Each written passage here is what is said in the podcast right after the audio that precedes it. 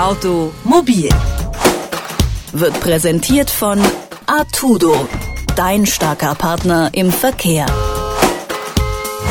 Festes Schuhwerk, gerne Stiefel, oft auch mit Plüschsocken darin. So sieht es momentan in den Fußgängerzonen aus. Wir stellen uns auf den Winter ein. Und das nicht nur an den eigenen Füßen, auch am Auto wird es jetzt langsam Zeit, vom Sommer auf Winter umzustellen. Aber wann genau müssen die Winterreifen denn spätestens aufgezogen werden? Und wie teuer müssen die eigentlich sein? Antworten darauf weiß Johannes Boos vom ADAC. Guten Tag, Herr Boos. Schönen guten Tag, grüß Sie. Wir hatten jetzt ja schon den ersten Schnee. Jetzt ist es allerdings schon wieder ziemlich mild. Ab wann muss ich denn wirklich die Winterreifen aufziehen? Gibt's da ein bestimmtes Datum?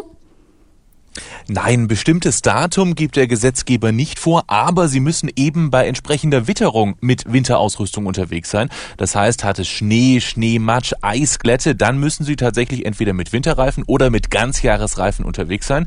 Alternativ, wenn sie dann zu dem Zeitpunkt noch die Sommerreifen drauf haben, eben umsteigen auf öffentliche Verkehrsmittel oder ein anderes Auto. Jetzt hatte ich es gerade gesagt, einmal Schnee hatten wir schon. Würden Sie sagen, mhm. es wird jetzt Zeit? Allerhöchste Eisenbahn ist es ja. Die Faustregel heißt ja von O bis O, also von Oktober bis Ostern. Da kann man auch gerne schon Anfang Oktober anfangen, bis Ostern, also bis zum Osterwochenende. Das hat sich eigentlich in den vergangenen Jahren durchgesetzt. Das ist so die wahrscheinlichste Zeit, zu der wir eben mit winterlichen Straßenverhältnissen zu rechnen haben. Und deshalb macht es jetzt Ende Oktober durchaus Sinn, sich rasch um einen Werkstatttermin zu kümmern und entsprechend die Winterreifen aufziehen zu lassen.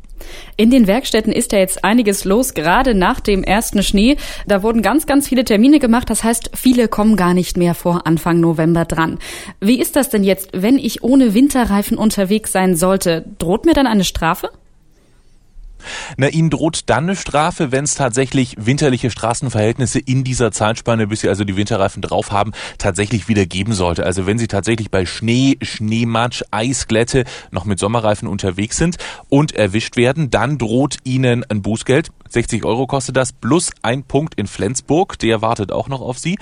Wenn Sie sogar den Verkehr behindern, sprich, Sie bleiben irgendwo liegen, weil Sie den Berg nicht mehr hochkommen oder weil Sie sich querstellen mit dem Auto etc. pp., dann drohen Ihnen 80 Euro, also ein bisschen mehr und ein Punkt. Außerdem, wenn Sie in einen Unfall verwickelt werden, kann es zu einer erheblichen Leistungskürzung auch bei der Versicherung kommen, also sprich bei der Casco-Versicherung, da wird dann die Leistung gekürzt, auch wenn Sie mit einem anderen Auto zusammenstoßen und da die Haftung regeln wollen, sozusagen mit der Versicherung der Gegenseite Seite. Auch dann kann Ihnen ein gewisses Mitverschulden angelastet werden, wenn Sie eben mit Sommerreifen bei winterlichen Straßenverhältnissen unterwegs waren. Wenn es jetzt allerdings in den nächsten Monaten tatsächlich wieder erwarten, warm, mild bleiben sollte, sonnig und es kein Regen, kein Schnee, keine Eisglätte geben sollte, dann könnte man theoretisch auch mit Sommerreifen unterwegs sein. Das ist aber sehr, sehr unwahrscheinlich und deshalb der dringende Rat, sich jetzt um Winterbereifung zu kümmern.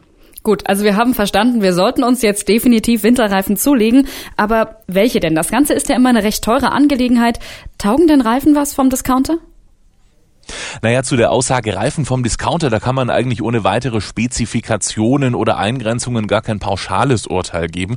Das ist also wirklich nur dann möglich, wenn man wirklich im Winterreifentest einzelne Modelle unter die Lupe genommen hat und da eben zu einem fundierten Ergebnis kommt. Aber wir haben ja einen Winterreifentest 2015 gemacht beim ADAC gemeinsam mit der Stiftung Warentest und eine der Kernaussagen ist, aus diesem Test. Ja, auch im Mittelfeld, also dort, wo das Preisniveau etwas niedriger ist, da kann man durchaus ein passendes Modell für seine Zwecke finden.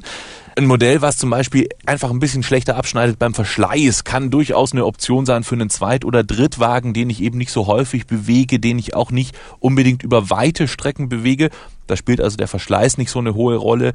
Und wenn man in schneeärmeren Regionen wohnt, dort auch vielleicht nur im Stadtverkehr unterwegs ist, wo in der Regel gut geräumt wird, da sind natürlich dann auch Neues mit leichten Schwächen auf Schnee und Eis eben durchaus auch eine Option. Und da sind dann eben die Preise, ja, fangen bei 36 Euro an im oberen Feld, wo wir jetzt tatsächlich nur die guten Beurteilungen haben. Da ist eigentlich unter 40, 50 Euro pro Reifen nichts zu haben.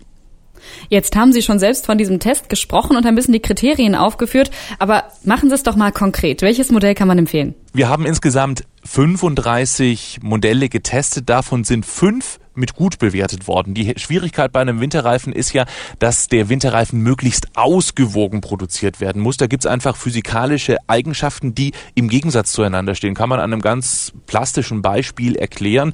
Wenn Sie zum Beispiel verhindern wollen, dass der Reifen aufschwimmt, bei Nässe zum Beispiel, dann brauchen Sie, damit das Wasser einfach schnell abfließt, tiefe Längsrillen. Damit Sie aber auf Schnee einen entsprechenden Griff haben, brauchen Sie eigentlich tiefe Querrillen und Deshalb steht Nässe im Widerspruch zu vielen anderen Eigenschaften, die eben einen guten Winterreifen ausmachen. Und das ist eben die entsprechende Schwierigkeit. Und deshalb ist es ja, durchaus verständlich, dass viele Modelle eben 25 von 35 in unserem Test tatsächlich mit durchschnittlich abschneiden. Der Goodyear Ultra Grip 9 zum Beispiel in der Dimension für Kleinwagen, das ist also zum Beispiel im Testfahrzeug der VW Polo gewesen. Das war zum Beispiel ein sehr ausgewogener Winterreifen. Der hatte auch die Bestnote auf Nässe, relativ gut auch auf Schnee. Der war auch beim Spritverbrauch relativ gut.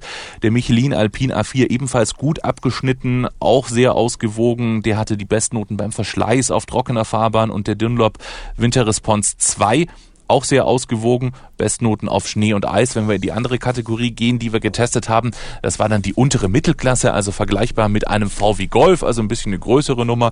Da hatten wir zwei Reifen, die gut abgeschnitten haben.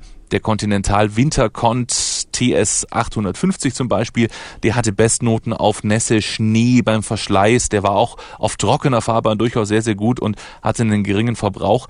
Auch der Yokohama V-Drive V905, der war auch sehr ausgewogen. Bestnote auf trockener Fahrbahn und auch auf Nässe und Schnee ist der durchaus noch gut mitgekommen. Und das ist eben so die Herausforderung, all diese Eigenschaften unter einen Hut zu bekommen. Und deshalb haben eben aus diesen 35 getesteten Reifen tatsächlich nur fünf in diesem Jahr mit gut abgeschnitten. Welchen Reifen haben Sie denn persönlich zu Hause drauf? Ich fahre hier in München mit öffentlichen Verkehrsmitteln, ansonsten mit dem Dienstwagen. Ehrlich gesagt, da weiß ich es gar nicht. Gut, aber Sie haben uns ja trotzdem hinreichende Tipps gegeben. Die Empfehlung kam von Johannes Boos vom ADAC. Er hat uns erklärt, ab wann man Winterreifen aufziehen muss und welche es sein sollten. Herr Boos, ich danke Ihnen für das Gespräch. Bitte, gern geschehen. Automobil wird präsentiert von Artudo, dein starker Partner im Verkehr.